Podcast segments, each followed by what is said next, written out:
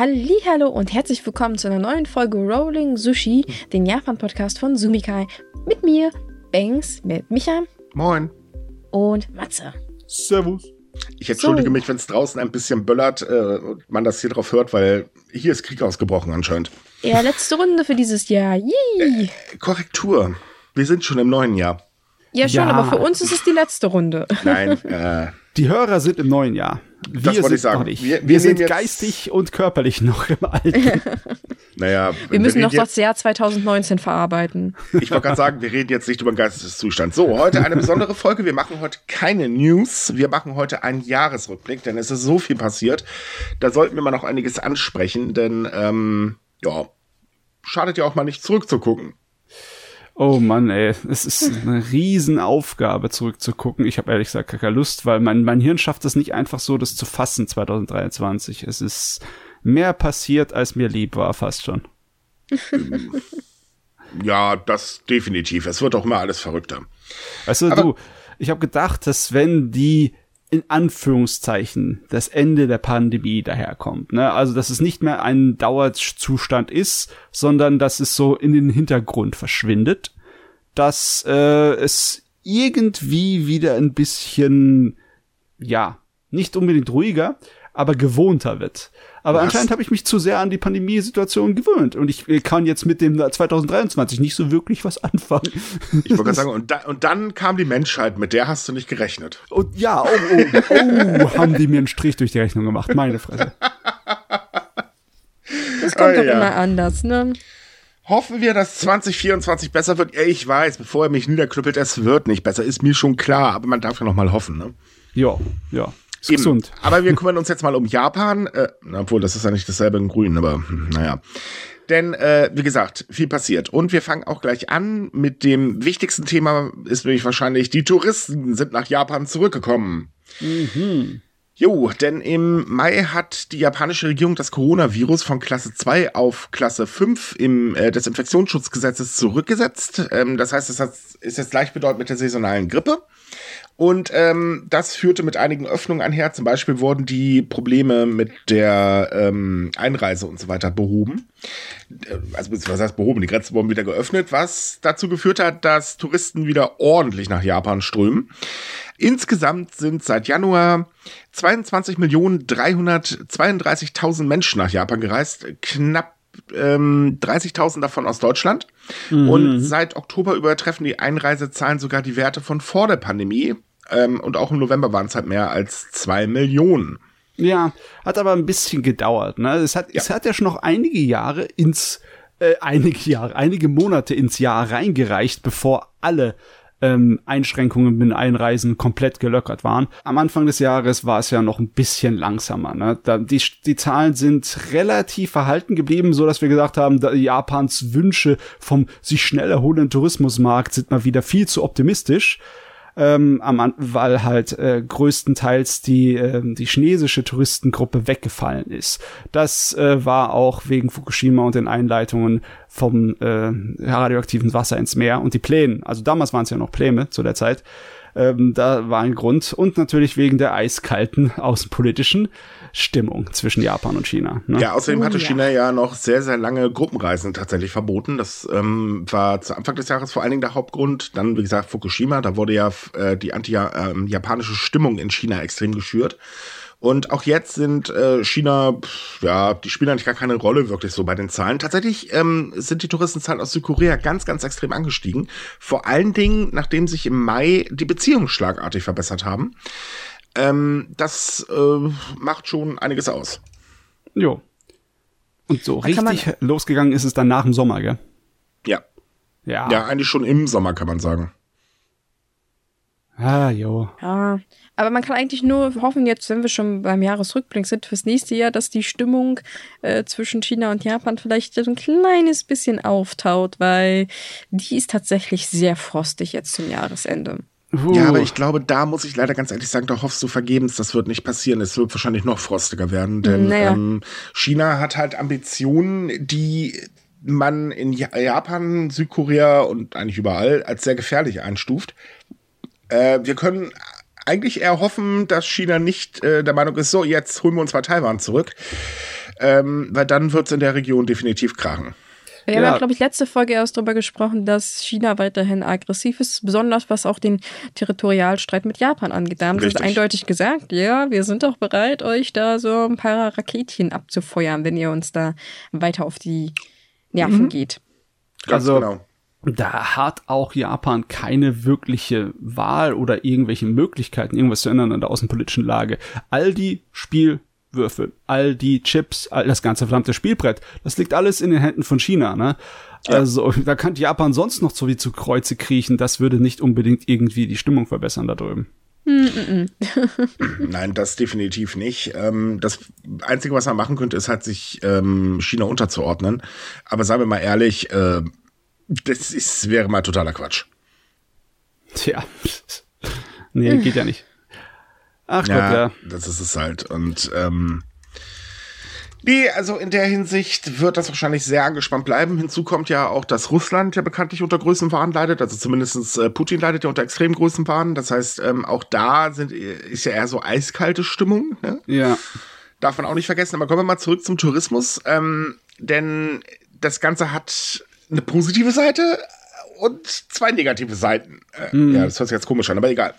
Äh, denn zum einen, es ist natürlich gut für die Wirtschaft, dass die Touristenströme zurückkommen. Problem ja. ist, für die Bevölkerung ist es nicht ganz so toll, denn äh, der Tourismus konzentriert sich in Japan auf übliche Spots. Es gibt tatsächlich nur sehr wenige ähm, Touristen, die halt Japan auch abseits der üblichen Touristenpfade erkunden, was eigentlich sehr schade ist. Ähm, das führt allerdings dazu, dass das Problem des Overtourism sehr stark zugenommen hat, vor Dingen natürlich mal wieder in Kyoto, ähm, wem wundert's.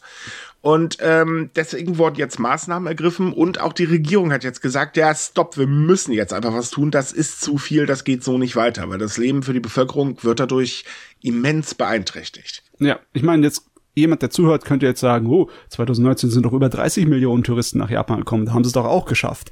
Ah, das war aber eine andere Tourismusbranche zu der Zeit. Ne? Nach ja. den paar Jahren Pandemie ist die arg abgespeckt. Ne? Und sie findet nicht einfach so Nachschub an Personal. Das geht nicht. Das ist nämlich das zweite Problem. Tatsächlich kämpft die Tourismusbranche ganz, ganz immens mit dem Arbeitskräftemangel. Es fehlt an allen Ecken und Enden. Dazu kommt, äh, dass die Arbeitnehmer in vielen Branchen in Japan mittlerweile auch mutiger werden. Zum Beispiel ähm, bei einer äh, Flugabfertigungsgesellschaft hat, wurde jetzt ein Streik angekündigt, beziehungsweise wird auch, äh, soweit ich weiß, durchgezogen, weil man einfach sagt, Leute, das ist zu viel Arbeit hier, das funktioniert nicht mehr. Und äh, das hat man eigentlich so eher selten in Japan erlebt, dass es da dann tatsächlich mal ein Aufgebaden bekommt. Äh, man sagt zwar auch, ja, uns tut's ja wirklich leid äh, für die ähm, Reisenden. Sorry, dass wir euch äh, Unannehmlichkeiten äh, bereiten, aber naja, es geht einfach nicht mehr ist eigentlich, finde ich, ein wichtiger Schritt, weil ähm, man darf sich als Arbeitnehmer auch nicht ständig auf der Nase rumtanzen lassen. Nee. Ich meine, das ist jetzt auch sehr wichtig fürs ganze Land. Das ist ein Pfeiler, der große Wirtschaftspfeiler, der jetzt ja. endlich wieder da ist. Und er ist definitiv wieder da. Es ist ja jetzt am Ende des Jahres auf dasselbe Niveau wie davor gestiegen. Also wir sind vor Pandemie-Niveau wieder. Wir sind über dem Vorpandemie-Niveau aktuell. Ja, ja. Und deswegen muss eigentlich äh, der japanische Regierung so richtig, richtig unterm Hintern brennen. Jetzt gerade im Moment, weil da, ja. da lässt sich äh, Geld und äh, Steuergelder und Stabilität herausholen und ja, Arbeitsplätze. Dazu, ne? dazu kommen wir gleich. Ähm, wir haben ja gleich noch den großen Politikteil, denn da ist echt irrsinnig viel passiert. Ähm, ja, also der Popo brennt, sagen wir es mal so rum. Aber es sind halt einfach auch viele Probleme. Hinzukommt, der Yen ist äh, momentan sehr schwach und das wird sich wahrscheinlich auch nicht bessern. Es gibt zumindest keine Anzeichen der Bank of Japan, dass sie da irgendwas an ihrer Geldpolitik ändern möchte. Ja. Ähm, weswegen sich das natürlich auch niederschlägt. Auf der einen Seite wird das in Japan selber teurer für die Menschen. Auf der anderen Seite ist es für Touristen halt sehr günstig, äh, weil man halt eben sehr äh, guten Wechselkurs hat. Ähm, da gespült dann auch nicht so viel Geld rein. Aber ähm, so insgesamt kann man sagen, äh, es ist halt ein unglaublich wichtiger Wirtschaftsfaktor und es ist gut, dass er auch wieder auflebt. Aber die Probleme müssen halt bekämpft werden. Und einen Arbeitskräftemangel kannst du nicht mal eben so bekämpfen. Auch hinsichtlich der Geburtenrate, weil, äh, naja, es wächst halt nicht wirklich viel nach. Dazu kommen wir gleich auch nochmal äh, speziell. Und äh, ja, man will sich ja auch nur zaghaft Ausländern gegenüber öffnen, ähm, dass sie halt eben äh, die Lücken füllen. Und das sind dann halt auch so eine Sachen, wo man dann sagt, ah. Also es wird noch lange ein Problem bleiben. Kommen wir ja. mal ganz kurz zum Overtourism. Ähm, wie gesagt, die japanische Regierung hat jetzt im Oktober Maßnahmen vorgestellt und ähm, man will jetzt vor allen Dingen abgelegene Regionen fördern, damit halt die Menschen sich ein bisschen verteilen. Außerdem ähm, sollen mehr Buslinien speziell für Touristen eingerichtet werden. Man das, in Anf ich nenne es jetzt mal Carsharing, äh, wird ein bisschen ähm, erlaubt, also wirklich nur ein bisschen, solange derjenige, der fährt, äh, sich ein Taxiunternehmen unterordnet und äh, die Preise werden vorher festgelegt und so weiter. Also so ein indirektes Carsharing ähm, oder mit Fahrdingsbums. Ähm, also da versucht man halt mit wirklich zu entlassen. Ob das was bringt, ist eher fraglich, denn ähm, zum Beispiel Kyoto, da wurde mittlerweile mit angefangen, dass die äh, viele Einrichtungen gesagt haben, naja gut, dann verlegen wir unsere Aktivitäten halt eben eher in die Morgenstunden, um eben diese Touristenströme zu umgehen, weil wir kommen hier einfach nicht mehr klar. Hm. Es war auch aber auch nicht so viel besser vor, vor zehn Jahren oder so. Da musstest du auch in Kyoto früh aufstehen, bevor die Sonne aufgegangen ist, wenn du irgendwie äh, an die großen Tempel zum Beispiel wolltest, ohne ja, dass du von Menschenmassen erschlagen wurdest. Ja, das, das ist schon richtig, aber es hat ja. ordentlich zugenommen. Und ähm, jetzt ich meine, wir haben jetzt, viel mehr. Das ist das Problem und wir haben ja auch schon so oft davon berichtet, dass Geishas hinterhergejagt werden. Also beziehungsweise, äh, dass Touristen sich wirklich daneben benehmen. Und ähm, auch die Sache, dass halt Aktivitäten, wie jetzt zum Beispiel, weiß ich nicht, Meditationskurse oder was weiß ich was, auf die Morgenstunden gelegt werden, das ist tatsächlich neu. Das gab es mhm. bisher noch nicht. Ja. Also, ja, das wird noch spannend, wie sich das entwickelt. Das ist aber auch positiv. das ist aber eine wilde Sache. Es ist eine, definitiv eine sehr wilde Sache. Du, in Kyoto ist ein so hübsches Plätzchen, ne? So dass viele Teile der Stadt, besonders wenn du weiter weggehst vom äh, Dings, vom Bahnhof, mehr Richtung Norden gehst, richtig altmodisch sind von der Stadt. Ne? Mhm. Und da, wir hatten ja doch auch irgendwas, wo dann die Touristen nicht kapiert haben, dass das Privateigentum ist ja. und haben gedacht, oh, das, ist, das sieht so schön aus und so altmodisch, das gehört bestimmt zum Tempel und so und dann einfach da reingelatscht sind. Ne? Ja, oder so solche Nachrichten darüber, dass eine Bahnstation, was in meinem Anime vorkommt oder im Vorspann eines Animes auf einmal komplett überrannt wird und das gibt ein haltloses Verkehrschaos, weil überall Menschen rumstehen und so weiter. Also es ist wirklich ja. schlimm. Und dagegen ja, muss was unternommen werden der, der Anime-Tourismus ist, wie gesagt, ja nochmal ein ganz anderes Kaliber. Also das muss man ja. so ein bisschen unterscheiden zwischen den herkömmlichen Touristen, die einfach nur grundsätzlich zu den Hotspots reisen, also in dem Fall zum Beispiel Kyoto und Tokio, oder halt Anime-Touristen, die halt auch in das kleine Dorf im Nirgendwo fahren, aber dafür dann die arme Bevölkerung dort überrennen und auch alles kaputt machen, weil sie halt nicht aufpassen. Ne? Und da muss man sagen, äh, gibt es eine interessante Wandlung, weil 2019 wurde der ja noch ganz schön verteufelt und man wollte unbedingt dagegen vorgehen. Äh, jetzt aktuell wird er eher gefördert, weil man halt sagt, ja, oh, mehr Menschen, mehr Menschen. Und die Regierung hat ja auch vor, ähm, dass die Ausgaben der Touristen ordentlich steigen. Das heißt, es müssen mehr Touristen rein. Und man zielt auch auf äh, vermögende Touristen ab, weil die halt ein bisschen mehr Geld verprassen. Aber das wird sich halt erst im nächsten Jahr entwickeln. Ähm, deswegen haben wir da jetzt nicht wirklich was zu, was wir dazu sagen können. Ja, ja, ich, so. ich, bin mir aber sicher, dass wir mehr Tourismus-Anime sehen. Also Anime jo. über ländliche Gegenden, wo die ländliche Gegend dann sehr schön dargestellt wird. Ich meine, da haben wir schon jetzt ein paar, aber da wird es bestimmt mehr geben dann. Da können wir von ausgehen. So, nächstes Thema, die Wirtschaft. Denn Wie? Japan ächzt unter steigenden Preisen, sinkenden Reallöhnen und eben den schwachen Yen. Es ist nämlich tatsächlich so, dass die Preise 2023 stärker gestiegen sind, als man eigentlich ursprünglich ähm, angenommen ha äh, hat. Also insgesamt bei Lebensmitteln stiegen äh, die Preise von 32.395 Produkten.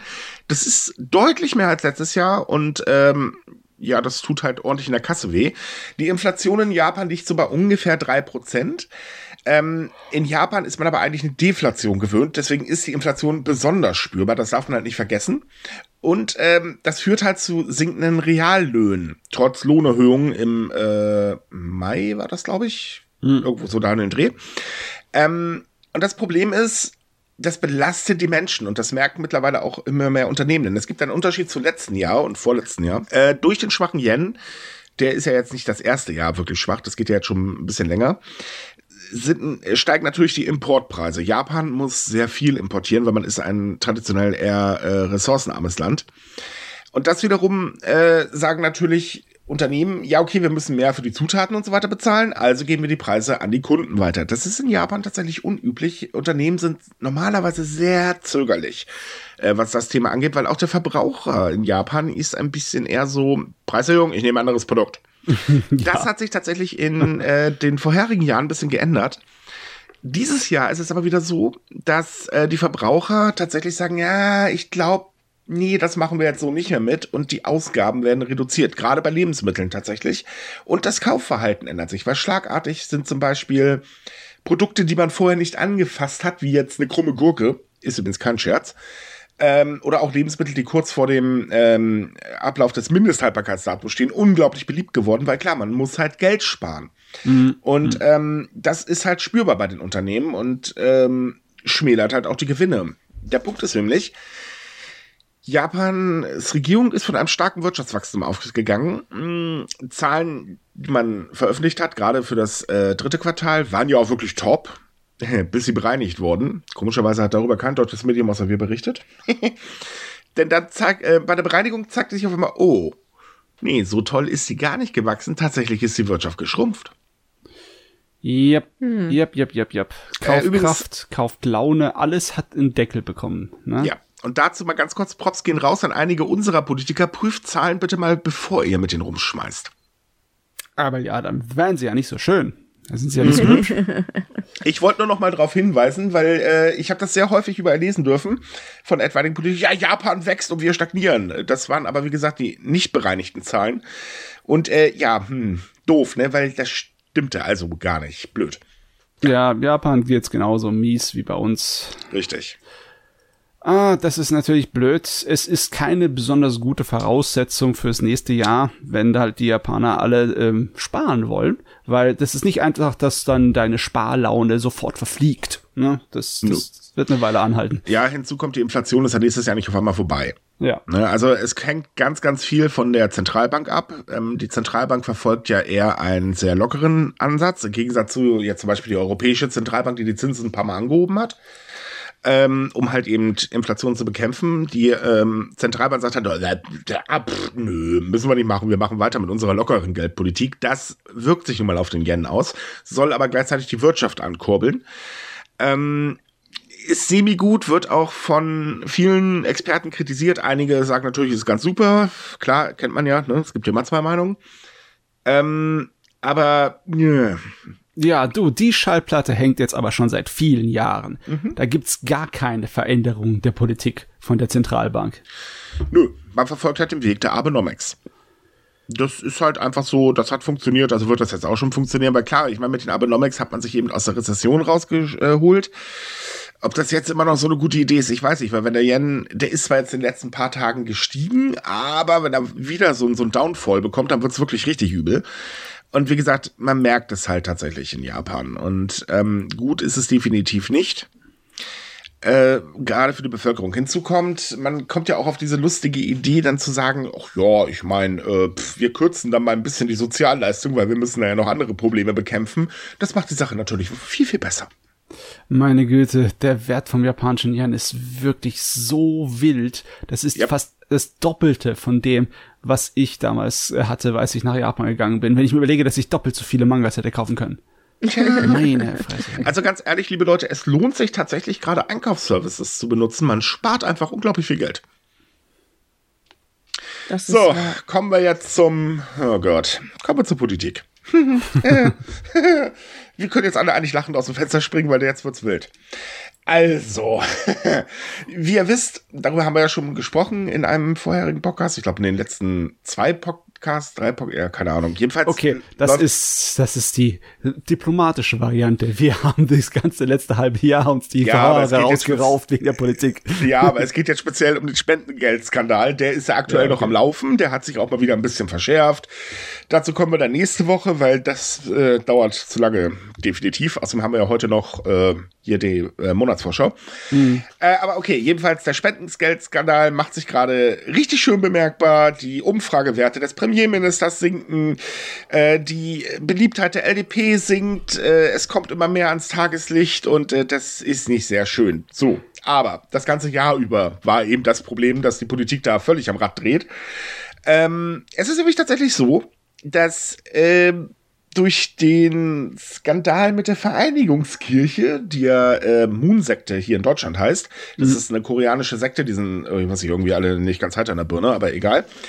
Ähm, da ja, mussten einige Minister gehen äh, im Laufe des Jahres, im wahrsten des Wortes, weil eben einfach festgestellt worden ist, upsi, tja, die LDP-Politiker unterhalten ja Beziehungen zu denen. Inwieweit hat sich denn bitte die Sekte eigentlich in die japanische Politik eingemischt? Fragezeichen.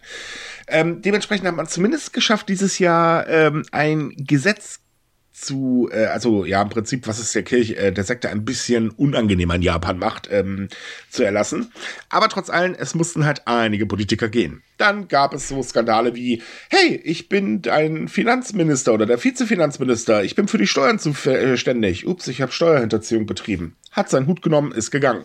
Und das zog sich so gemütlich durch das ganze Jahr, bis dann irgendwann der Premierminister die Schnute voll hatte und gesagt hat, okay, reicht jetzt wir machen jetzt mal ein ähm, neues Kabinett. Also hat er elf ähm, Minister ersetzt und äh, sein Kabinett im September vorgestellt. Soweit, so gut. äh, mittlerweile mussten schon wieder einige Politiker gehen, weil sie über ein paar Skandale gestolpert sind. Wie halt auch der Spenden, äh, Spendengeldskandal, aber da gab es dann noch so ein paar andere Sachen. Also doof gelaufen. Kommt bei der Bevölkerung natürlich nur semi-gut an. Irgendwo ja, du, verständlich, ne? Wie viele von dem neuen Kabinett sind noch übrig? Also ein Drittel, glaube ich, sind schon gegangen. Ja, es, es sind schon noch ein paar übrig, aber äh, ja, es, es sind weniger geworden. Hinzu kommt, äh, durch dieses Spendengeldskandal hat er ja sehr viele ähm, Politiker ausgetauscht, die Mitglied der Abe-Fraktion sind, also Saiwaken äh, mittlerweile äh, weil die Zerwagen ist halt eben so der Hauptakteur in diesem Spendengeldskandal. Übrigens, kleiner Fun Fact, es hat sich mittlerweile herausgestellt, dass man eigentlich diese Schwarzgeldkonten ähm, und die Auszahlung an die Mitglieder schon mal einstellen wollte, aber es gab dann halt eben Gegenwind innerhalb dieser Fraktion und da hat man dann gesagt, ja gut, dann lassen wir das mal sein. So, jetzt fliegt es dann um die Ohren. Herzlichen Glückwunsch. Äh, ja, das, das ist halt alles nicht ganz so toll. Nach dem Austausch äh, dieser Politiker ist dann was passiert. Er hat dann halt einfach fraktionslose Politiker ernannt und da fand ich sehr spannend eine Aussage eines Ernannten. Boah, ich habe sowas von gar keinen Bock drauf, aber naja, gut, einer muss es ja machen, ne? Das war jetzt mal grob übersetzt ich meine, wozu bist du in der Politik? Willst du dir einfach nur einen faulen Lenz machen? Ja, gut, aber ich kann verstehen, dass er momentan nicht da unbedingt rein möchte ins Kabinett, ja, okay. weil das ja, ist, ja. also im Prinzip kann man sagen, es ist der Karrieretod. Ja, die, das jetzige Regierunglein ne, von Japan, das hat ja, das schlägt ja Rekorde andauernd. Es sind zwar Minusrekorde, ne, es sind zwar historische Tiefwerte, aber es sind trotzdem Rekorde. Ja, das ist das Problem. Und ich meine, äh, es gibt ja noch so ein paar andere Kleinigkeiten, um die man sich zum Beispiel kümmern wollte. Also wir hatten ja 2022 die große Ankündigung, wir werden unser Verteidigungsbudget ordentlich aufstocken, nämlich auf zwei Prozent unseres Bruttoinlandsproduktes. Jo, jetzt haben wir 2023 und äh, was ist passiert? Hm, nix. Also mhm. die Finanzierung weiß immer noch nicht, äh, also es weiß immer noch keiner, wie es finanziert wird, weil unser lieber Premierminister hat nämlich gerade ein bisschen Angst davor, dass er das äh, ich sag mal, dass ihr das um die Ohren fliegt, weil Steuererhöhungen waren ja schon im Gespräch. Das käme, glaube ich, nicht mehr ganz so gut an aktuell. Und er, er will natürlich nicht, dass jetzt an der Wahlurne da irgendwie ähm, die komplette Urne im Prinzip um die Ohren fliegt. Also verschieben wir das mal nach 2024. Problem ist, das wird das Problem nicht ändern. Denn Japan steht vor extrem vielen Herausforderungen, die sich dieses Jahr nochmal verschärft haben sei es eine sinkende Geburtenrate, sei es halt die Inflation und, und, und. Äh, der Schuldenberg wächst nebenbei übrigens auch nochmal kräftig. Äh, ja, macht sich also nicht ganz so toll. Hinzu kommt, dass so alle Maßnahmen, über die man so gesprochen hat, zum Beispiel, hey, wir haben jetzt gerade noch kurz vor Weihnachten mal eben schnell Maßnahmen gegen die sinkende Geburtenrate erfasst, ähm, äh, auf den Weg gebracht, eigentlich eher so bei der Bevölkerung ankommt als, oh Gott, die labern schon wieder.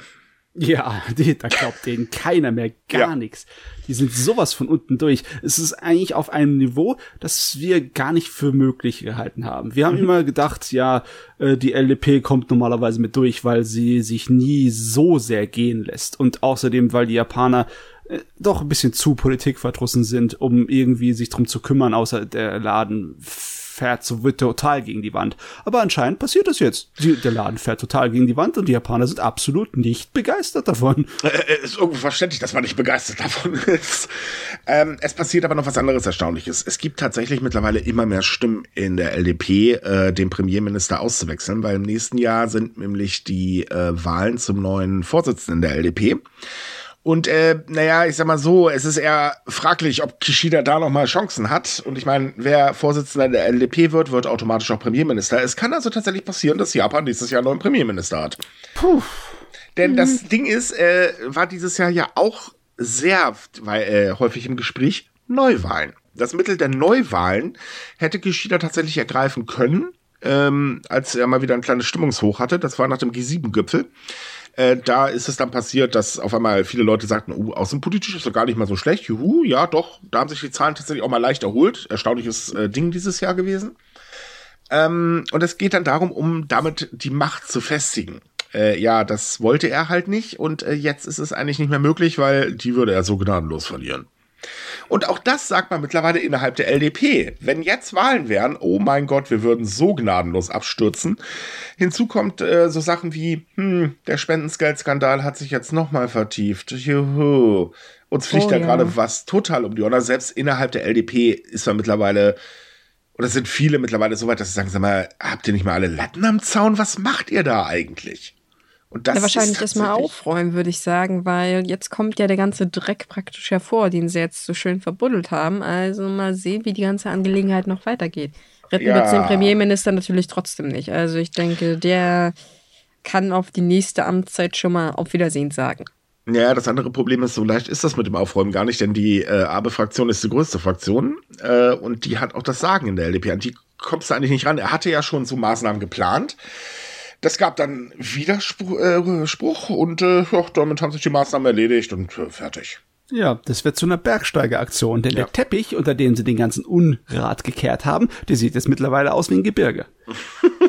das ist eine sehr schöne Umschreibung. Ja, das ist wahr, leider. Es ist eigentlich ziemlich traurig, ne, dass das da jetzt dass es erstens so lange gedauert hat und zweitens, dass man da jetzt auch schon wieder versucht, sich so wieder rauszuwinden. Ne? Also so ja, nach dem Motto, das war ja nicht ich, das waren ja die anderen und guck mal, die haben auch was falsch gemacht. Also man versucht sich das Ganze schon wieder so ein bisschen ohne, ohne Witz, schön zu reden. Ohne Witz, letzte Woche hat sich tatsächlich ein Politiker hingestellt und gemeint, Leute, diese Untersuchungen der Staatsanwaltschaft sind eine Frechheit. Es geht euch eigentlich gar nichts an, was wir intern in der LDP machen. Ah ja, das, das, das Als ich das ich, ne? gelesen ne? habe, dachte ich mir so, yo, Realitätsverlust pur. Und so einer ist auch Politiker, reife Leistung. Hab mich ein bisschen an unseren Scheuer oder so erinnert. Du, ich kann dir aber sagen, ich habe so meine Zweifel, ob die japanische Bevölkerung sich das so gefallen lassen nee. würde, wenn jetzt selbst wenn jetzt ein neuer ähm, Premierminister daherkommt, ne, von der LDP, dem hm. seinen Job würde ich nicht haben wollen. Ich meine, äh, ah, man muss aber auch eine Sache dazu sagen, ähm, die Opposition ist momentan noch nicht in der Position, um tatsächlich dagegen anzugehen, weil ja, die Opposition nee. ist haltlos zerstritten. Es gibt keine wirklich große Persönlichkeit innerhalb der Opposition und ähm, ja, sie ist eigentlich extrem geschwächt in Japan. Ähm, ich meine, ist kein Wunder, ne? Die ganze Zeit immer nur die LDP um die Nase, da ist dann irgendwo klar, dass man äh, da nicht mehr auf den Fuß kommt. Es hat sich dieses Jahr tatsächlich auch eine neue Partei gegründet oder ist gerade im Gründungsprozess drin. Dann können wir mal gucken, was da nächstes Jahr passiert. Aber so aktuell wird Neuwahlen eigentlich nicht wirklich was groß ändern. Nee, besonders, was kannst du als neuer Premierminister machen? Du kannst Sachen versprechen, aber mhm. das haben die Leute schon oft genug gehört in den letzten Jahren. Ja, Wenn du nicht da relativ schnell was leistest, hast du keine Chance. Ja, es gibt noch ein anderes Problem. Wer soll die Position innerhalb der LDP denn bitte besetzen? Hm. Es gibt momentan keinen einzigen Politiker, der nicht Dreck am Stecken hat oder der halt äh, tatsächlich so, ähm, ich sag mal, auffällt, dass er tatsächlich Premierminister sein könnte. Ja. Es ist ja keiner da. Nee. Aber kommen wir mal zum Positiven. Gibt es nämlich auch tatsächlich dieses Jahr. Mhm. Im März unterbreitete nämlich Südkorea Japan einen Vorschlag zur Lösung der Schadensersatzforderungen ehemaliger Zwangsarbeiter, die Japan in der Besatzungszeit der koreanischen Halbinsel einsetzte. Und seitdem verbessern sich die Beziehungen. Ja, und zwar deutlich. Ne? Ja. Es gibt immer wieder neue Treffen. Es gibt immer wieder neue Pläne, die äh, veröffentlicht werden, wie man dann in Zukunft das äh, zusammen Arbeiten im ostasiatischen Raum dann gestalten möchte. Und die wirtschaftliche Annäherung ist auch schon weitaus besser wieder. Na. Man könnte tatsächlich sagen, Gott sei Dank. Ähm, hm. Auch wenn in äh, Südkorea selber der Vorschlag des äh, neuen Premierministers nicht ganz so gut angekommen ist, muss man auch mal ganz ehrlich sagen, ähm, ist es aber, ich glaube, auch für Südkorea sehr, sehr wichtig, wieder vernünftige wirtschaftliche Beziehungen mit Japan zu haben. Ähm, weil Ko Südkorea hat auch mit einigen Sachen zu kämpfen, die auch äh, in Japan sehr bekannt sind. Geburtenrate, alternde Bevölkerung und so, ne? Ja, oh, ähm, wobei es doch ein Tick schlimmer ist, ne? Ja, ja, da ist es sogar noch ein Tick schlimmer. Das stimmt allerdings. Auch die Armutsquote ist sehr hoch und so weiter und so fort. Ähm, man muss halt selber äh, zusehen, ähm, dass man da irgendwie langsam wieder auf die Beine kommt. Und ähm, der neue Präsident will ja oder steht eigentlich eher für frischen Wind, was auch mal Zeit wird. Und irgendeiner musste ja endlich mal einen Schritt machen. Ich finde es schade, dass es Südkorea sein musste, aber naja gut, okay. Sie haben den Schritt gemacht und es verbessert sich. Japan ist in vielen Dingen weiterhin übrigens stur, ne? Mhm. Kennt man ja. ja. So, ja. Ah, wir pochen hier auf unser Recht. Aber man ignoriert das so ein bisschen und sagt halt, ja, wirtschaftlich geht's gerade oder ist gerade wichtiger. Ja, ist definitiv wichtiger. Also Japan nimmt sowieso alles, was es kriegen kann, wenn es irgendeinen, ähm, wie heißt nochmal, einen Kranz gereicht bekommt oder einen Zweig. ja, wirtschaftlich in dem, halt Fall muss, in dem Fall muss man aber auch sagen, ähm, schluckt Südkorea extrem viel bittere Pillen. Also ja. die stecken schon einiges oder sagen wir, ignorieren halt wirklich einiges, weil sie halt sagen, ja, nee, für uns ist das halt auch wichtig. Ähm, auch jetzt im Hinblick zum Beispiel auf China oder Nordkorea. Ich meine, der kleine Kimi spielt ja oder hatte dieses Jahr ordentlich mit Raketen gespielt. Ähm, und natürlich auch im Hinblick auf die Situation in der Ukraine, weil man muss mal ehrlich sein, der Westen gibt nicht gerade das beste Bild ab mit der Unterstützung der Ukraine. ja, es wird die Ukraine ein bisschen unterstützt, aber auch nicht so richtig. Und man guckt das Ganze immer noch so ein bisschen zu und bla und so zum Blub. Und natürlich gucken Südkorea, äh, Nordkorea und China auch ganz genau hin und ähm, malen sich so ihr eigenes Bild. Also wenn China, wie gesagt, auf die Idee kommt, äh, tatsächlich in Taiwan einzufallen, dann wahrscheinlich auch aus dem Grund, weil er sagt, naja, pff, der Westen macht ja nicht wirklich was, ne? Ja, und wird äh, nicht wirklich mit Problemlösungen daherkommen. Ja. Richtig, und genau das ist nämlich der Punkt. Und da ist man natürlich extrem besorgt und sagt lieber, naja, nee, wir gehen jetzt lieber diesen Weg, dann haben wir da eine Allianz und wenn irgendwas passiert, dann haben wir unsere Mitstreiter und das sind halt eben die USA und das ist halt Japan. Hm.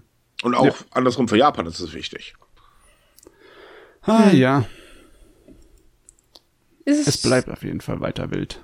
Ja, oh, naja, in der Außenpolitik sowieso, ne? Da haben wir ja grundsätzlich international gerade etwas Chaos, um es mal ganz vorsichtig auszudrücken. Mhm. Hoffen wir, dass Trump nächstes Jahr nicht zurückkommt. Oh Gottes Willen. Spreche ja. das gar nicht so laut aus. Ich, ich befürchte das Schlimmste. Naja, er ist jetzt zumindest im zweiten Bundesstaat von der Wahlliste gestrichen worden, ne? Oh, okay. Ja, was ich ziemlich gut finde, weil, ähm, nee, der, der Kerl, das, das, oh Gott. Aber wir sollten ganz ruhig sein, wir haben so unsere eigenen Probleme. Vorsichtig ausgedrückt. So, kommen wir mal zu den ähm, Medien. Da gab es ja den ganz großen Skandal, der eigentlich ein offenes Geheimnis war, über das noch nie berichtet wurde, nämlich die sexuelle Belästigung durch ähm, Johnny Kitagawa, der Chef oder der Gründer der Talentagentur Johnny's. Es ist so, ähm, die Branche wusste davon seit Jahren. Es gab mal immer wieder zögerliche Berichte, aber die waren halt sehr zögerlich. Und dann kam die BBC mit einer Dokumentation. Und das hat dieses Jahr dafür gesorgt, dass der Fall endlich mal aufgerollt worden ist. Denn davor war es eigentlich immer so, naja, wir wissen, was da los ist, aber ist ja Bilb. Und selbst die UN beschäftigte sich jetzt äh, mit dem Thema, was auch schon ganz schön krass ist. Ähm, naja, und das führte dazu, dass die Agentur mittlerweile ihren Namen geändert hat. Sie heißt jetzt Smile. und ähm, viele Unternehmen haben tatsächlich die Zusammenarbeit beendet. Ja, die haben jetzt tatsächlich äh, vor kurzem zum zweiten Mal schon ihren Namen wieder geändert. Ach schon wieder? Die heißen jetzt wieder anders schon. Aber es ist, äh, es ist ein, ein Trauerspiel. Ne? Mhm zuerst kamen da Reaktionen, die waren relativ drastisch. Also viele Leute haben ihren Hut genommen da bei dem Johnnies und sie haben sich sozusagen wirklich bloßgestellt und gesagt, ja, wir haben es vergeigt, wir werden uns allen möglichen äh, Klagen beziehungsweise Wünschen der Öffentlichkeit stellen und das bearbeiten. Aber jetzt sieht's halt schon so wieder aus, als würden sie trotzdem versuchen, ja, man muss halt noch irgendwie den Laden am Laufen halten und Geld verdienen. Also ist man schon wieder dabei, sich zu winden. Ne? Ja, ähm, aber ich glaube, das ist dieses Mal nicht ganz so einfach. Also davor war das ja nie das Riesenproblem, aber ähm, auch anhand dessen, es gibt ja immer diese ähm, äh, Jahres, große Endjahres-Musik-Battle-Show auf äh, NHK. Mhm. Und dieses Mal ist es tatsächlich seit langer, langer Zeit das erste Mal, dass keine Talente, die bei Johnnys unter Vertrag stehen, dabei sind. Und ähm, ich sag mal so, wenn es den Talenten schlecht geht, äh, dann ähm, verlassen sie halt auch den Laden, ne? Ja, so ist es. Ja, das ist auch nicht verwunderlich. Also ich meine, ich hätte es auch ein bisschen sehr unsensibel gefunden, wenn sie die Show wieder mit Talenten von der Agentur vollgestopft hätten. Also ich meine, natürlich können die ähm, Entertainer dafür nichts. Sie haben ja damit mehr oder weniger nichts zu tun. Aber trotzdem, das wäre wahrscheinlich im vor allem in Hinsicht, dass es ja praktisch als Jahresrückblick gedacht ist, musikalisch und so, äh, wahrscheinlich nicht die beste Idee gewesen. Richtig. Und hinzu kommt ja, dass sehr viele Unternehmen mittlerweile sich auch werbetechnisch von der Agentur abwenden. Also, wie gesagt, die Künstler kriegen das zu spüren und das wird die Agentur, wie immer sie jetzt auch heißen mag, definitiv auch zu spüren bekommen. Das ist halt so eine Sache, ähm, also ich denke mal, mit der Agentur wird es nächstes Jahr vorbei sein. Mm, ja. ich glaube nicht, dass sie sich halten kann. Die wird in den Hintergrund stehen. Dann ist aber auch tatsächlich, also muss man mal ehrlich sein, das ist ja auch nicht falsch, weil was er gemacht hat, ist wirklich absolut abscheulich. Oder verabscheuenswert. Hm. Ah, das ist ein riesengroßes Problem generell die gesamte Problem, die gesamte Branche, Musik und Unterhaltungsindustrie für die jungen Talente haben ein riesengroßes Problem in Japan ja. und in Südkorea. Ne? Das sind so drakonische Zustände teilweise, das ist einfach äh, sehr unschön. Richtig, das ist wohlgemerkt ja. nicht nur in der Musikbranche so. Also wir hatten ja äh, dieses Jahr, ähm, das ist noch gar nicht so lange her, auch den Selbstmord einer Schauspielerin, einer Künstlergruppe, ähm, wo dann halt auch rauskam, dass äh, dort der Umgangston sehr heftig war mit äh, Belästigung, Mobbing etc. und allem drum und dran. Ähm, und äh, auch äh, allgemeiner Schauspielerei, ähm, da gab es ja dieses Jahr auch so ein paar Sachen, wo man halt wirklich sagt, oh, war ja, das ist knüppelhart. Also der Branche möchte ich zum Beispiel nicht arbeiten, da würde ich ja wahnsinnig werden. Okay, ja. mich würde auch keiner einstellen, aber das ist eine andere Geschichte. Ja, den Unterhaltungsbranchen in Japan geht's im Moment eigentlich von den Zahlen her sehr, sehr gut. Besonders mhm. äh, Anime und Manga sind immer noch sehr kräftig an Wachsen. Wir haben den Jahresbericht jetzt für 2022 und der ist wie erwartet sehr gut. Äh, auch wenn man ein bisschen bereinigen muss, ne, wegen äh, dem, wie der schwach der Yen ist, ne, für mhm. den Export muss man wirklich ein bisschen gucken, dass man sich da nicht so übernimmt. Aber inner, im Land sieht's wahnsinnig aus, was auch Probleme mit sich hinbringt, ne, weil ähm, es wird immer mehr produziert und es wird immer mehr auf einem Niveau produziert, das halt sich nicht erlauben kann, irgendwie abzufallen. Und aber die Zeichner, die haben Nachwuchsprobleme, weil es ist halt ein Knochenjob der nicht gut bezahlt wird. Und eigentlich ja, lebst du nur von Enthusiasmus und äh, Leidenschaft. Wohlgemerkt, das Problem ist auch nicht neu. Ja. Ähm, und es wird einfach nur nicht richtig bekämpft. Nee. Trotzdem, was sich verkauft hat, ist der Wahnsinn. Also dieses Jahr war nicht so heftig wie 2022. In 2022 haben es fünf Filme auf die erfolgreichsten japanischen Filme weltweit aller Zeiten geschafft in die, in die Top 30. das war, äh, das war 2023 nicht so heftig. Da sind äh, irgendwie nur zwei, drei reingekommen. Zum Beispiel der neue äh, Miyazaki-Film. Der ist auf Platz 18 hochgeklettert, relativ schnell, ne? Mhm. Und einer wird auch der, von vielen als, neuem, äh, als Meisterwerk angesehen. Ne? Ja, da freue ich mich auch drauf. Und äh, zum Beispiel der ganz neue Godzilla-Film, der war auch sehr schnell sehr erfolgreich und steht jetzt direkt unter dem Shin Godzilla von 2016 auf Platz 43 der äh, meist erfolgreichsten Filme aller Zeiten aus Japan. Ne? Also ja, ein paar Sachen hat es dieses Jahr trotzdem gegeben, dass sich sehr gut verkauft hat. Aber so heftig wie letztes Jahr ist es, war es nicht. Ja gut, aber letztes Jahr, da sind die Menschen noch mehr, äh, oder haben die Menschen mehr äh, konsumiert, jetzt sind sie halt mehr reisen gegangen natürlich. Genau, genau, so war es. Ne? Das ähm, war noch der, der Pandemie-Bonus. Ja, eben. So, machen wir weiter. Weil wir gerade schon bei der Presse waren, kommen wir dann noch mal direkt wieder zur Presse. Denn ähm, hm. die Presse in Japan ist nicht so frei, wie man zu meinen scheint. Ich meine, man überlegt, oh, Japan, freies Land und so weiter. Ah, bei der Presse gibt es da ein paar kleine Probleme. Denn äh, laut dem Ranking dieses Jahr von Reporter ohne Grenzen belegt Japan weltweit Platz 68. Mhm. Man hat sich zwar um drei Plätze gegenüber dem Vorjahr verbessert, aber man ist weiterhin das Schlusslicht der G7-Länder und das liegt daran, weil die Presse halt extrem beeinflusst wird. Also zu einem ist man sehr vorsichtig und zum anderen ist es so, ja, Reporter werden gerne mal gestoppt. Ähm, weil dann der Chef irgendwelche Beziehungen hat oder was auch immer und dann gedroht wird, bla, blub und dann wird ein Thema lieber fallen gelassen. Und das ist halt in Japan extrem ausgeprägt. Ja, hat nichts wirklich mit Journalismus mehr groß zu tun in allen Bereichen. Ne? Mhm. Das ist halt problematisch. Obwohl, äh, muss man natürlich so sehen, überall auf der ganzen Welt gehören auch irgendwelche Medien, Verlage und Presse unter, äh, gehören irgendjemandem größtenteils. Ja, das ist ne? ja in Deutschland auch nicht anders. Äh, wir ja. haben halt noch unsere Öffis, ähm, aber selbst da findet man hier und da immer mal wieder Leute. Ich meine, niemand ist frei von Beeinflussung, mal ganz ehrlich. Nee, aber nee, das ist schon nee. eine sehr massive Beeinflussung, die in Japan stattfindet. Ähm, das ist kein Vergleich mit dem, was hier äh, stattfindet und vor allen Dingen auch nicht mit dem, was hier über unsere Medien so behauptet wird. oh ja, Mann, ja. wir haben natürlich Medien, die eher äh, einer bestimmten Partei zum Beispiel zugewandt sind oder einfach nur schwachsinnig, siehe Bild. Ähm, aber nee, so beeinflusst definitiv nicht. Und in Japan ist die Beeinflussung wirklich heftig. Muss man ganz ehrlich sagen. Also wir haben darüber mal einen Artikel, äh, oder ich habe darüber mal einen Artikel geschrieben, da ein bisschen rumrecherchiert und habe echt gedacht, ich glaube, ich lese nicht richtig. Äh, es ist wirklich richtig, richtig übel. Darüber hatten wir, glaube ich, auch, ich weiß gar nicht mehr in welchem Podcast, aber in irgendeinem Podcast haben wir darüber gesprochen. Puh, ja, ja, wir haben darüber gesprochen, aber ich kann auch nicht mehr sagen, welche Folge das jetzt war. Es waren viele Folgen dieses Jahr. Äh, ja, ja es waren verdammt viele Folgen. Wir müssen gleich noch mal gucken, wie viele Folgen das eigentlich waren, aber waren echt viele. So, dann haben wir natürlich noch den Bereich Kriminalität. Äh, da ist zwei Phänomene ziemlich äh, ja, durch die Presse gegangen, kann man sagen. Und zwar das eine ist Yami Baito. Das sind sogenannte Schwarzmarkt-Jobanzeigen und die sind in Japan ein wachsendes Problem, ähm, womit man sich auch immer stärker auseinandersetzt. Ähm, da handelt es sich nicht um gewöhnliche Schwarzarbeit, sondern es geht darum, dass halt über soziale Netzwerke Facebook, Twitter, äh, nee, X, ähm, vormals Twitter oder Telegram oder was weiß ich was, ähm, kriminelle Menschen anwerben, damit sie in Japan Verbrechen begehen. Und im Januar äh, wurde eine 90-jährige Frau getötet. Und das hat eben die Aufmerksamkeit auf dieses Problem sehr stark gelenkt. Ähm, damals wurde die Täter auch über eine Online-Anzeige angeworben. Und ähm, ja, diese Betrügereien äh, nehmen halt extrem zu. Also die, die Verbrechen, die dadurch halt eben verursacht werden. Ähm, und die Täter sitzen halt gemütlich im Ausland.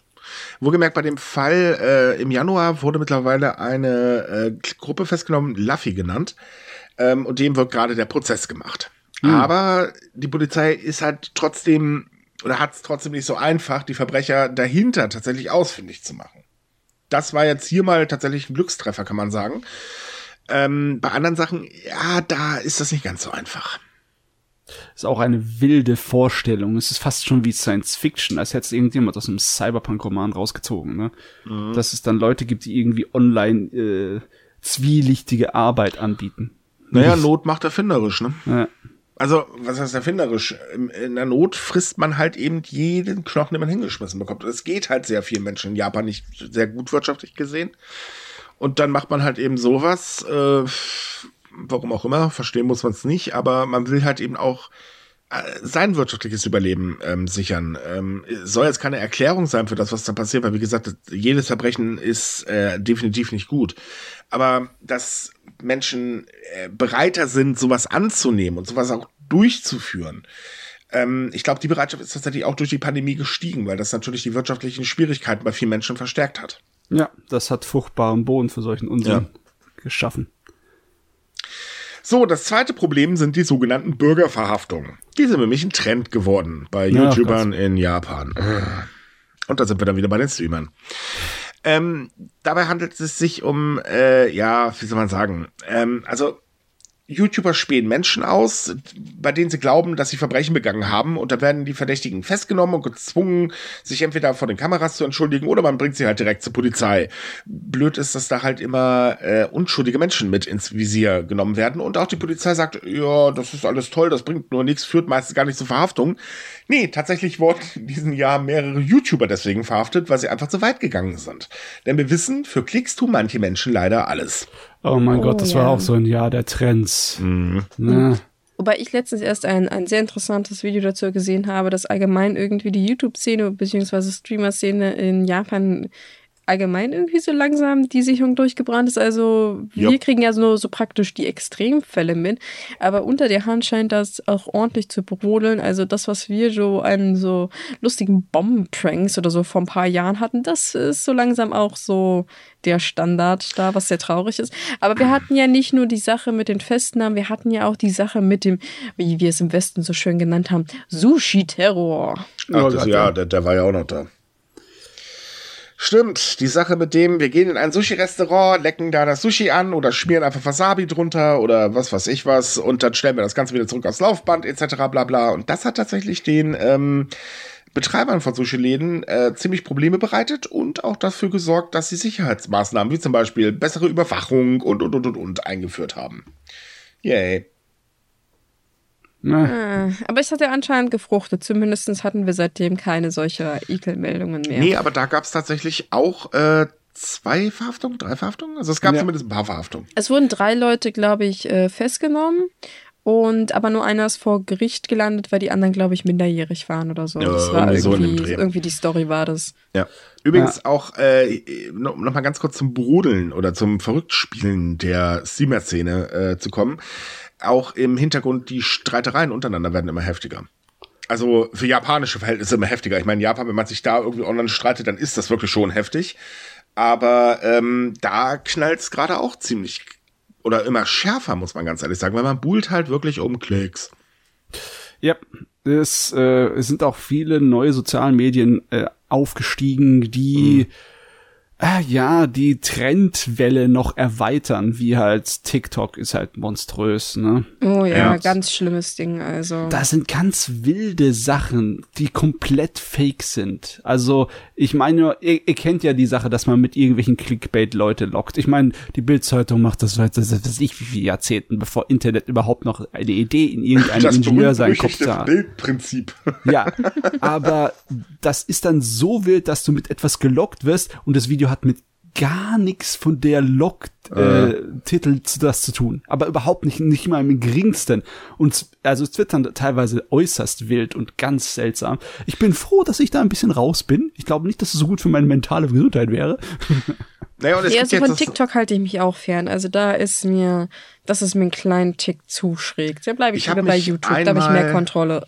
Ich habe mich einmal bei TikTok dieses Jahr tatsächlich umgeschaut, weil ich mal wissen wollte, was daran eigentlich so toll. Hab mir 20 Videos angesehen. Danach war ich dann der Meinung, ich schlage jetzt meinen Kopf gegen die Wand, weil warum schaut man sich sowas an? Wa- Warum? Ich verstehe es nicht. Der TikTok meine, ist ja tatsächlich der. Beweis, dass man für Klicks wirklich alles tut. Also bei denen, das- wie- oder anders gesagt, bei denen ist tatsächlich auch schlechte Publicity, ist gute Publicity, beziehungsweise desto mehr Kommentare es einfach gibt, desto mehr ist man halt in diesen Algorithmus drin. Und wie kriegt man am besten Kommentare von Leuten, indem man einfach Bullshit macht und die Leute sich halt aufregen und darauf anspringen. Gott, ich, ich wünsche mir die Zeit zurück, wo das große Motto das Internet laut Internet nochmal. Ich wünsche mir die Zeit zurück, wo das große Motto des Internets war, es war Don't feed the trolls. Das müssen wir, glaube ich, mehr umsetzen. Aber ja, komm, also ich, ich würde sagen, ich, solche Plattformen sind ja nicht passé schlecht, aber sie müssen Nö, vernünftig nö, nö. kontrolliert werden. Und ähm, man muss leider da auch ein bisschen mal der Werbewirtschaft in den Arsch treten, weil die befeuern das Ganze halt extrem ähm, mit äh, halt ihren Deals etc. bla bla. Und äh, natürlich muss man auch ganz ehrlich sagen, es wird auch sehr stark ausgenutzt von Verschwörungstheoretikern und sonstigen blödsinnigen Aluträgern und rechten Idioten und was weiß ich nicht was. Und äh, naja, es ist ein chinesischer Besitzer und ähm, ne, da reden wir mal dann. Ich wollte gerade sagen, das Thema Zensur ist ja nochmal ein ganz anderer Stiefel, was TikTok angeht. Also Ja. Es ist auch sehr faszinierend, wie das sprachlich teilweise junge Menschen beeinflusst. Das sagen die heutzutage nicht mehr, äh, da wurde jemand getötet oder jemand ist tot oder stirbt, der wurde unalive. Und da frage ich mich auch so, wow, das ist, das ist extrem fragwürdig, wenn die Zensurregelungen einer, eines sozialen Mediums, Seiten-Dingsbums, Leute so derartig beeinflussen, dass sie ihre eigene Sprechweise ändern, um der Zensur praktisch zu umgehen und das aber selbst aufnehmen in ihrem Sprachgebrauch. Das Naja, ist wenn man- so schräg. Aber wenn man da einmal drin ist und damit jetzt zum Beispiel oder wirtschaftlich abhängig ist, dann ähm, klar, passt man sich an, man will nicht gesperrt werden. Es gibt ja zum Beispiel gerade so dieses, ähm, boah, war das, wer war denn das? Discord, ne? Oder wer, wer zieht sich gerade aus Südkorea zurück? Weil einfach so Twitch. Twitch. Twitch war es, genau. Ähm, ich habe da so viele weinende Streamer gesehen, weil die einfach, dem wird der wirtschaftliche Boden weggezogen. Und ähm, ja, da merkt man halt erst ja, herzlichen Glückwunsch, Leute. Äh, ihr habt da ein Geschäft aufgebaut, aber es ist halt wie in jeder Selbstständigkeit, das kann auch jederzeit wieder platzen. Ja. Und äh, das ist halt nicht gut, natürlich nicht. Auch was Südkorea da gemacht hat. Also Twitch zieht sich zurück, weil Südkorea jetzt ähm, irgendwie Geld verlangt für oh Gott, was war denn das? Ähm, irgendwie für, für den Datenverbrauch oder irgendwie so in dem Dreh. Ich, ich weiß nicht mehr ganz genau. Die ähm, tun sozusagen doppelt kassieren. Das ist äh, die, die Anbieter, die in Südkorea sozusagen das Sagen haben, die haben auch viel zu viel Einfluss bei der Politik und ja. das ist halt gesetzlich so, dass sie da halt im Endeffekt machen können, was sie wollen, beinahe. Mhm. Und äh, für Twitch ist es jetzt mittlerweile schon mehr als doppelt so teuer, dort irgendwie ihre Dienste anzubieten, als überall anders in der Welt. Ja und es lohnt sich halt gar nicht mehr. Ne? Wobei ich mich dann frage, wie hat das, also ich meine, Südkorea hat ja eine enorm große E-Sport- Angelegenheit. Also es ist ja ein riesiger Wirtschaftszweig da. Da frage ich mich, wie stark wirkt sich das darauf aus? Das wird garantiert sehr negative Auswirkungen haben. Aber das äh, im Moment wird wahrscheinlich keiner was machen können, weil die Leute halt da ihren Kopf noch durchsetzen können. Lobbyarbeit hat halt ne Power. Ja, ja. das übliche halt. Ja. Na gut, ist halt auch nicht ganz so unser Fachbereich. Wir sind ja Japan, ja, nicht Südkorea. Aber es, es, ist auf jeden Fall heftig, wie man sich von sowas abhängig macht. Und wenn man dann gesperrt wird, ist es halt eben der wirtschaftliche Tod. Hm. Und ich meine, wir wissen, dass sehr viele Streamer betreiben. Nicht übrigens nur in Japan. Äh, wir hatten ja auch so ein paar Fälle wie äh, zum Beispiel dieser eine Quarknase, ich habe den Namen jetzt vergessen, weil äh, für mich ist sowas unrelevant, aber der halt äh, später dann sogar in Japan verhaftet worden ist, weil er einfach für seine blöden Videos jeden Scheiß mit, äh, gemacht hat. Und ja. ähm, das hat dieses Jahr halt auch zugenommen und äh, da muss man dann ganz ehrlich sagen, liebe Leute, ganz ehrlich, nehmt diesen Menschen, stellt ihn am besten irgendwo auf die Straße festgebunden und verteilt bitte faule Tomaten. Vielleicht lernt das dann. ja, das, ist das Problem meiner Meinung nach ist, dass einfach die sozialen Medien sehr, sehr sich etabliert haben mit ihren Algorithmen, die bestimmen, was gesehen wird und mhm. was Erfolg hat. Und da passen sich die Leute halt an. Und mhm. die Leute haben halt gelernt, die wurde erzogen dazu, dass Provokation funktioniert. Ja. Und Provokation mit halt extrem unschönen Sachen, halt mit halt wirklich direkter Belästigung von Menschen. Ne? Hat ja, funktioniert man, auch. Das, das Problem Leider. ist halt eben einfach auch diese Fame-Geilheit hat extrem zugenommen. Und dadurch geht man halt natürlich dann auch, ähm, ich will jetzt nicht sagen Risiken, sondern man macht halt eben einfach auch Dinge, die an einem, oder sagen wir, das hat dazu geführt, dass einige Hemmungen fallen gelassen worden sind. Und das ist ja. wirklich eine Katastrophe. Also ganz ehrlich, sollte mich mal irgendein so blöder YouTuber, TikToker oder so versuchen zu pranken, dann hat er ein Problem. Boah. ja, ich finde es unmöglich. Also mir würde sowas nicht mal im Traum einfallen. Es gibt auch sehr gute, das muss man auch sagen. Wir meckern jetzt ja die ganze Zeit, aber es gibt auch guten Content. Ja, natürlich. Ähm, Immer. Und damit meine ich jetzt nicht so einen Informativ-Content oder so, sondern, weiß ich nicht, ich habe letztens ein paar Videos gesehen, ähm, da werden dann einfach Blumen auf der Straße irgendwelchen Frauen in die Hand gedrückt oder nette Briefchen oder was weiß ich was. Sowas ist ja ganz netter Content, klar. Ähm, das ist aber eher Content, der halt nicht so gut funktioniert, wie halt eben zum Beispiel diese Pranks und so weiter. Und mhm. das finde ich persönlich eigentlich sehr schade. Und ich finde auch, ein bisschen mehr Regulierung könnte nicht schaden, aber es muss eine vernünftige Regulierung sein und nicht einfach ein wild gewordener Politiker, weil das geht dann in der Regel immer nach hinten los. Und nein, Ach, das jo. hat nichts mit Zensur zu tun. Es geht nur darum, irgendwann müssen einfach Schranken, äh, Grenzen gesetzt werden, weil es darf nicht weiter so eskalieren.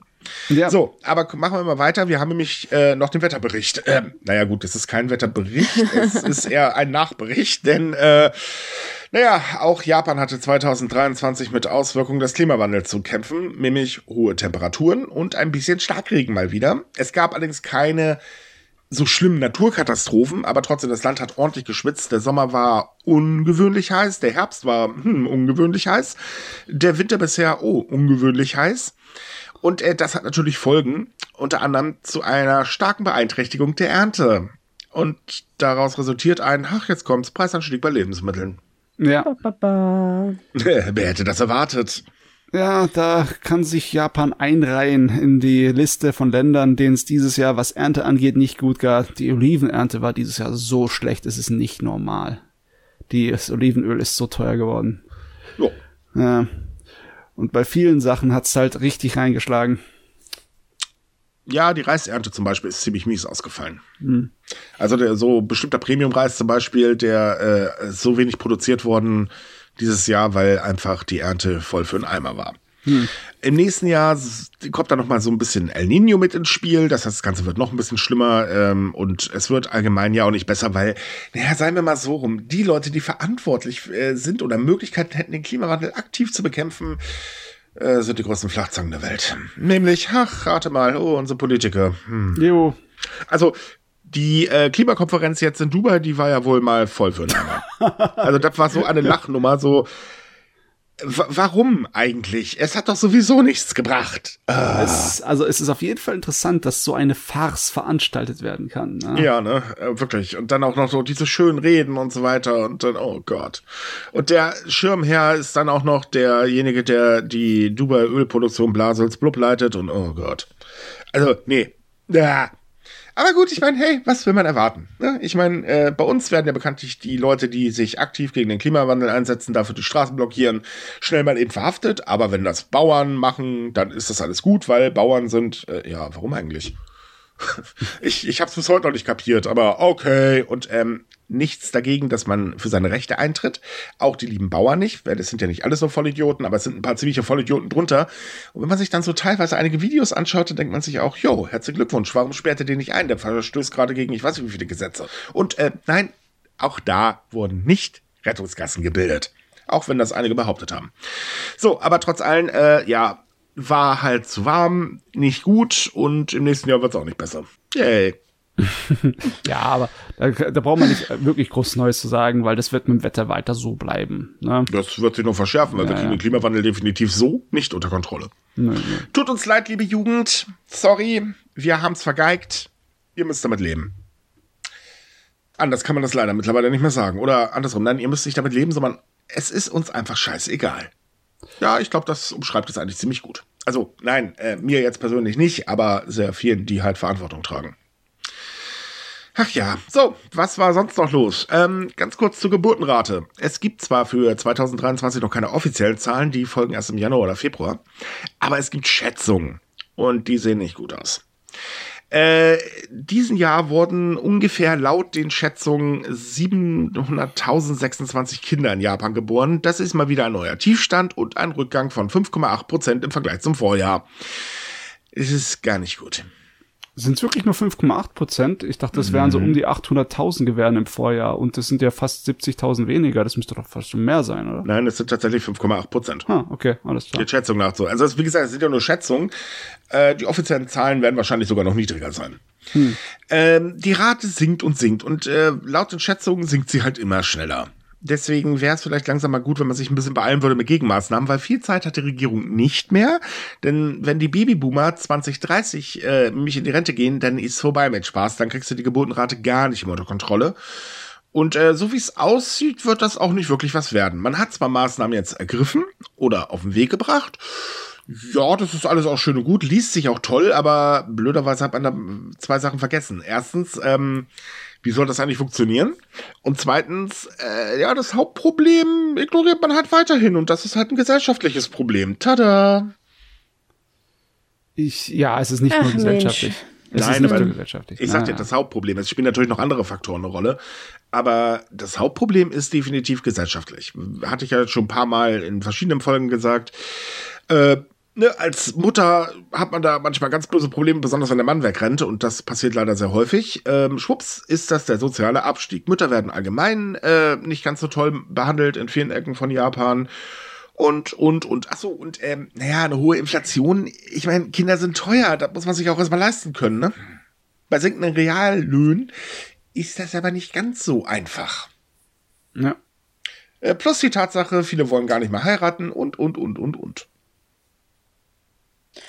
Was ja, ja, auch verständlich ist, weil das ja, hat ja im Prinzip, eigentlich hat man dafür sowieso keine Zeit, Vorteile hat es nicht wirklich und äh, die anderen gehen dir sowieso damit ständig auf den Nerven, also was soll's, ne? Ja, ja, ich meine, da, da, da, reden wir nur vom Echo, das wir auch bei uns hören, ne? ist nicht so, dass es Nein, äh, wir hören das eigentlich überall. Ich meine, hier ist das ja. dasselbe Kram. Wir haben, also im Prinzip haben wir genau die gleichen Probleme. Wir haben zu wenig Kindergartenplätze.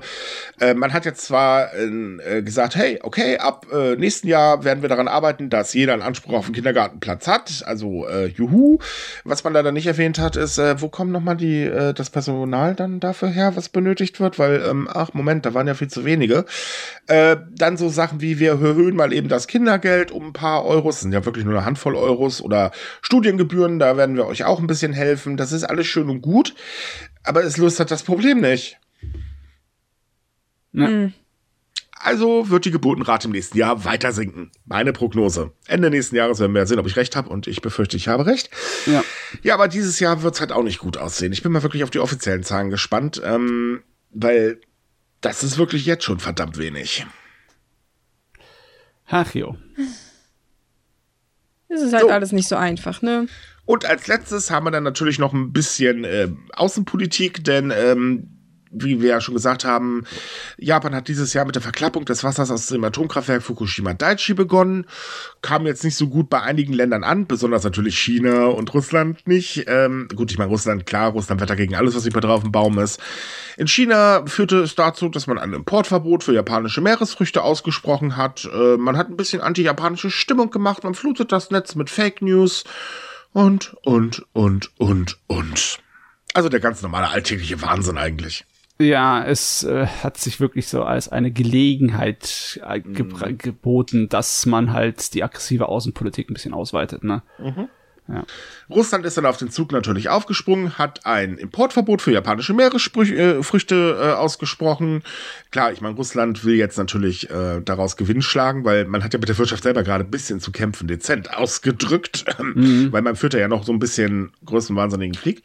Ähm, man droht natürlich auch wieder kräftig, also man hat jetzt ja, oder Russland hat jetzt gerade, ich glaube, Finnland war das erstmal kräftig gedroht. Äh, zu Japan hat man auch gesagt, hey, wir befinden uns übrigens gar nicht im Territorialstreit mit euch. Also sprich, es ist uns scheißegal, was ihr labert. Fertig, Sache ist damit erledigt. Und äh, die Kooperation mit China auch in und um den äh, Japan herum hat ordentlich militärisch zugenommen.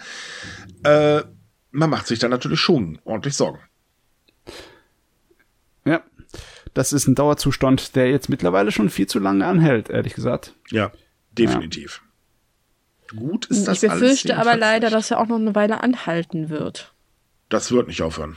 Ja, ich meine, China wird es nicht auf einmal besser gehen mit seiner Wirtschaft und seinen Problemen. Es hat ja auch mit Problemen zu kämpfen, die in gewissen Bereichen ähnlich sind wie der Rest von der Welt. Ne? Mhm. Ach jo, ich glaube, das war's. Reicht. Ja. Also wohlgemerkt, ja, ja. das sind jetzt nicht alle Themen, die im letzten Jahr die große Runde gemacht haben, aber wenn wir jetzt noch weiter quatschen, kriegen wir ja locker mal unsere zwei Stunden voll. Äh, und das wäre ein bisschen lang, das wollen wir euch nicht antun. Und einen nee, zweiten Teil machen wir nicht, weil äh, dann haben wir im dritten Podcast des Jahres äh, wahnsinnig viel über die täglichen Sachen zu berichten, also den alltäglichen Wahnsinn.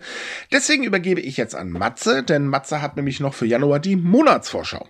Ja, ein paar schöne Dinge, auf die man sich freuen kann im neuen Jahr. Äh, ich fange mal an mit den Veranstaltungen. Da fängt das Jahr an mit ein paar Filmvorführungen. Und zwar gibt es einmal ab 8. Januar bis 29. Februar die Filmreihe Gemeinsam geht es besser des japanischen Kulturinstituts in Köln wo unterschiedliche Filme gezeigt werden. Dann am 10. Januar folgt gleich Eyes on Japan, die 17. japanischen Filmtage in Düsseldorf, wo das japanische Kulturinstitut auch mit aushilft. Das äh, wird dort im Filmmuseum, im Stadtmuseum Düsseldorf und im Haus der Universität, der Universität in Düsseldorf stattfinden. Ist auch sehr viel Programm. Geht bis zum 28. Januar. Dann haben wir noch ein boah, mittlerweile relativ umfangreiches Angebot des Eco-Haus der japanischen Kultur in Düsseldorf. Da ist zum Beispiel ähm, ja ähm, äh, Kalligraphieunterricht und Japanischunterricht mit dabei, aber auch vom 19. Januar bis zum 17. Februar die Ausstellung Yukiguni, Japan im Schnee, die dort für am Eintritt von 3,50 Euro zu besuchen ist.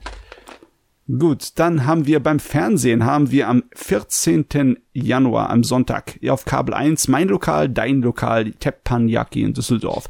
Diese Serie Mein Lokal, Dein Lokal ist so eine kleine Kochwettbewerbsserie und dann sind sie in Düsseldorf bei einem dieser ähm, äh, japanischen Restaurants, wo man auf so einer heißen Platte die Sachen zubereitet. Das ist bestimmt sehr lustig. Dann folgt am Mittwoch, den 17. Januar in 3 Sat Japan im Licht der Jahreszeiten Folge 1 und 2. Äh, Japan ist ja ziemlich lang gezogen und äh, während am äußersten Norden in der gemäßigten Zone ist, ist es im äußersten Süden schon im subtropischen. Deswegen sehen die Jahreszeiten teilweise anders aus, haben ein anderes Gesicht. Die Folgen werden wiederholt beim äh, in Dreisat am 31. Januar und bei Phoenix am 29. und 30. Januar. Dann am Dienstag, den 30. Äh, nee, Sonntag, den 21.01. haben wir in Arte Japans tätowierte Helden. Da geht's um die Geschichte des Tattoos in Japan, weil es war nicht immer nur eine Sache für Yakuza, für äh, Verbrecher, sondern es war vor der Edo-Zeit auch eine Art von Glücksbringer, die vielen Leuten gegeben wurden, die zum Beispiel gefährliche Arbeiten zu verrichten hatten, wie zum Beispiel Fischer oder auch Feuerwehrleute. Äh, dann folgt am 30. Januar auf Arte Der perfekte Freund. Das ist ein, ein Spielfilm, wo es darum geht, dass Männer sich äh, irgendwie reihenweise in ein Mädchen aus einem Computerspiel vergucken. Das ist eine Untersuchung von der, ja, ziemlich maroden Landschaft für Romantik und für Daten in Japan. Sehr interessant. Wird online verfügbar sein bis zum 12. April. Und als letztes haben wir am 31. Januar wilde Inseln Japan, weil äh, Japan besteht ja nicht nur aus den paar Hauptinseln, es sind über 3000 Inseln und teilweise sehr kleine. Und da kann man mal einen Einblick drauf gewinnen, besonders was die ähm, Tiere angeht, die dort überleben, was teilweise sehr, sehr eigenständige, abgeschrottete ähm, Systeme sind. So, bei Netflix haben wir massenweise an Anime. Leider keine Realfilmsachen aus Japan. Dafür haben wir ab 1. Januar Sword Art Online Alicization, War of the Underworld. Ab 4. Januar haben wir Delicious in Dungeon, das im Simulcast laufen wird. Am 11. Januar kommt die dritte Staffel von Sonic Prime. Am 15. die Science-Fiction-Serie Maboroshi und dann am 31. Seven Deadly Sins Four Nights of the Apocalypse, was der Nachfolger zur Fantasy-Action ist. Was auch noch angekündigt ist, ist äh, Monsters 103 Mercies Dragon Damnation, was eine Kurzgeschichte vom Eiichiro Oda ist, vom One Piece Autor, die er vor One Piece gemacht hat. Aber wir haben noch kein Datum. Es kann auch sein, dass sich das verschiebt auf Februar. So, als letztes habe ich noch ein paar Bücher rausgesucht. Einmal den Reise-Know-how-Reiseführer Japan.